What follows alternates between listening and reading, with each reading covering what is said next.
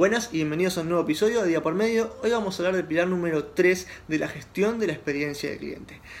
Y esto es que la experiencia, ¿sí?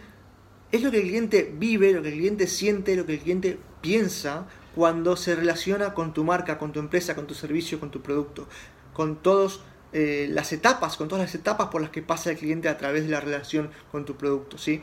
Y esto tenés que entenderlo bien porque no es simplemente el momento de compra-venta, sino todo lo que, lo que ve en la calle, lo que ve en las publicidades, lo que ve en redes sociales.